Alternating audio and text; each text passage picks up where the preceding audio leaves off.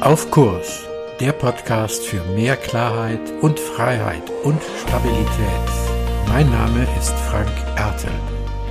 Hallo und herzlich willkommen zu deinem Podcast Auf Kurs. Heute mit dem zweiten Teil zum Thema Entscheidungen treffen. Was Entscheidungen treffen so schwierig macht, dazu habe ich ja in der letzten Folge schon einiges gesagt. Jetzt geht es eher darum, was hilft dir, Entscheidungen zu treffen? Ich habe schon angedeutet, dass Entscheidungen einsam machen können. Ja, weil Entscheidungen heißt eben auch scheiden und das, was wir entscheiden und wie wir es entscheiden, können andere Menschen manchmal nicht nachvollziehen. Denn jede wichtige Entscheidung Dazu habe ich ja auch schon was gesagt, dass es wichtigere und vielleicht weniger wichtigere, alltäglichere Entscheidungen gibt, wie zum Beispiel diesen Podcast zu hören. Das erzeugt eine Art Engpass. Jede wichtige Entscheidung hat einen Engpass, weil wir eben mit unserer Entscheidung vieles auch ausschließen. Nicht? Alleine wenn wir uns entscheiden, eine Frau zu heiraten oder umgekehrt einen Mann zu heiraten, dann schließen wir damit nachhaltig aus, noch jemand anderes zu heiraten oder als Beziehung zunächst einmal einzubeziehen. Was Entscheidung auch nicht leicht macht, ich glaube, das habe ich auch schon angedeutet, ist, wenn ich sehr darauf achte oder sehr dabei bin, zu beachten, zu achten, was bewirkt meine Entscheidung, wo führt das eigentlich hin, wie würden andere auf meine Entscheidung reagieren. Bei Entscheidungen ist es so, je mehr ich bei anderen bin und so wie sie denn entscheiden würden, umso schwieriger fällt es mir, eine klare Entscheidung äh, zu treffen, die wirklich auch mir entspricht. Deswegen denke ich, kann man sagen, dass eine Entscheidung zu treffen, die wirklich mir und meinem Inneren, meiner Seele entspricht, etwas mit Vertrauen zu tun hat. Ich bin aufgefordert, mir zu vertrauen mit dem, was mir wichtig ist, was mir wichtig ist in meinem Denken, was mir aber auch wichtig ist in meinem Fühlen. Wie fühlt sich diese Entscheidung an? Eine Freundin fragte mich, wie soll ich mich beruflich entscheiden? Ja, soll ich die eine oder die andere Stelle machen? Wie denkst du, dass es richtig oder dass es gut ist? Und natürlich kann ich da gar nichts zu sagen. Eine Möglichkeit, dann wirklich gut eine Entscheidung zu treffen, ist sozusagen mal so zu tun, als hätte man schon eine Entscheidung getroffen für eine gewisse Zeit und zu spüren, wie sich das anfühlt.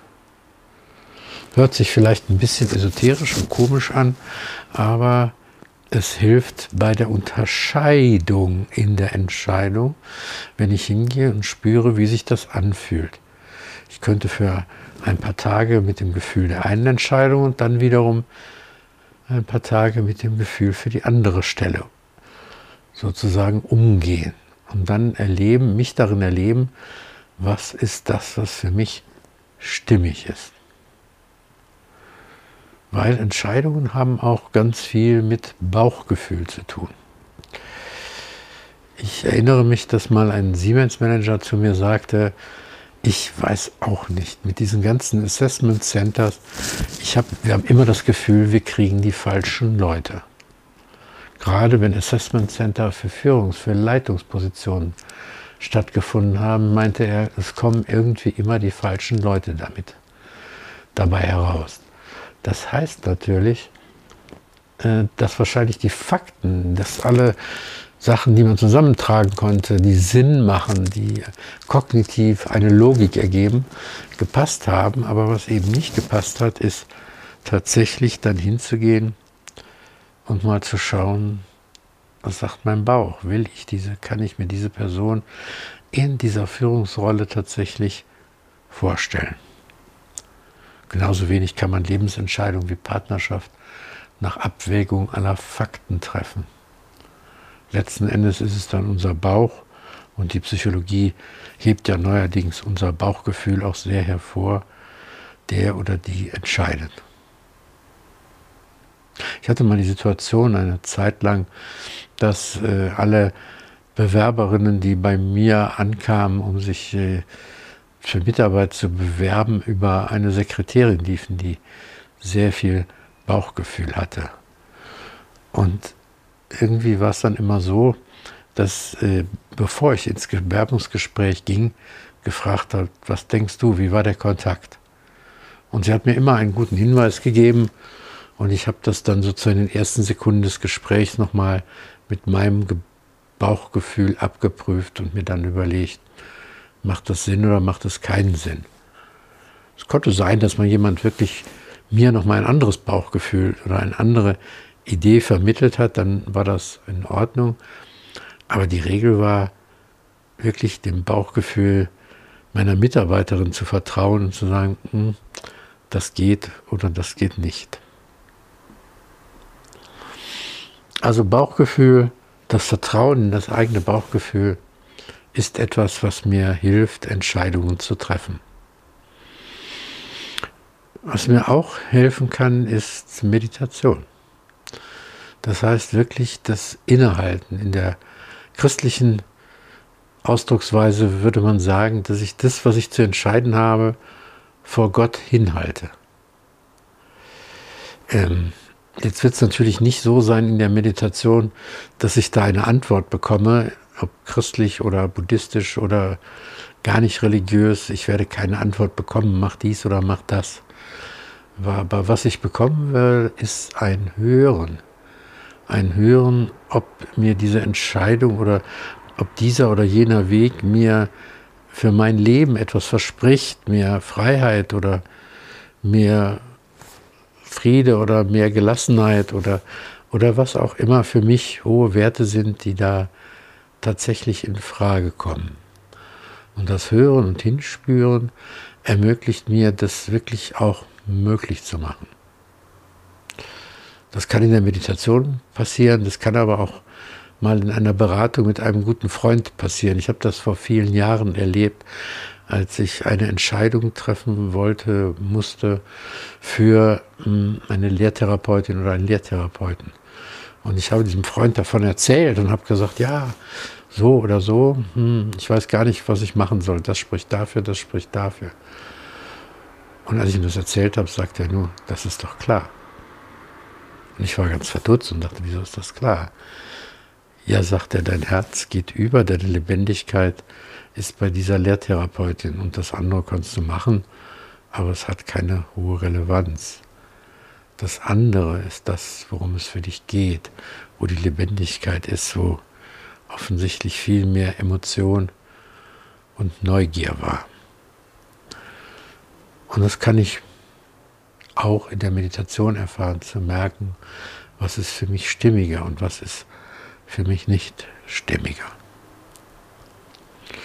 Ein anderes Prinzip, um was mir helfen kann, Entscheidungen zu treffen, ist dieses Top Look and Go von David Steindl-Rast, was ich in einer früheren Folge schon mal angesprochen habe.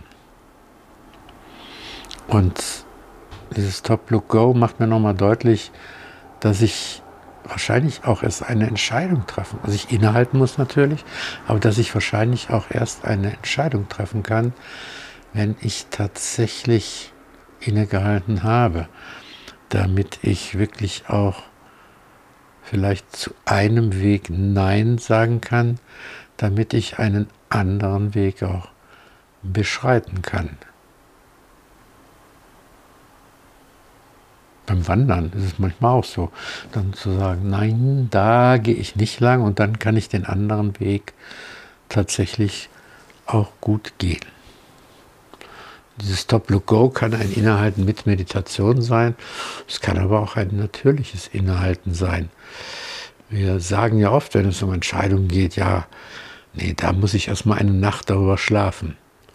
Und dann sieht hoffentlich jedenfalls die Nacht nicht so aus, dass ich durchgängig die ganze Nacht über meine Entscheidung nachdenke, sondern dass die Nacht das Innehalten ist, das Anhalten das Innehalten und das Spüren am Morgen, welcher Weg für mich wohl ein guter oder der richtige Weg sein kann. In diesem Sinne jedenfalls wünsche ich dir, wünsche ich euch gute Entscheidungen und gutes Innehalten, auf welche Art und Weise auch immer, um dann gute Entscheidungen treffen zu können. Mehr zu diesem Thema auf meiner Webseite frankerte.de. Dir gefällt der Podcast? Abonniere und bewerte ihn gerne und bleib auf Kurs.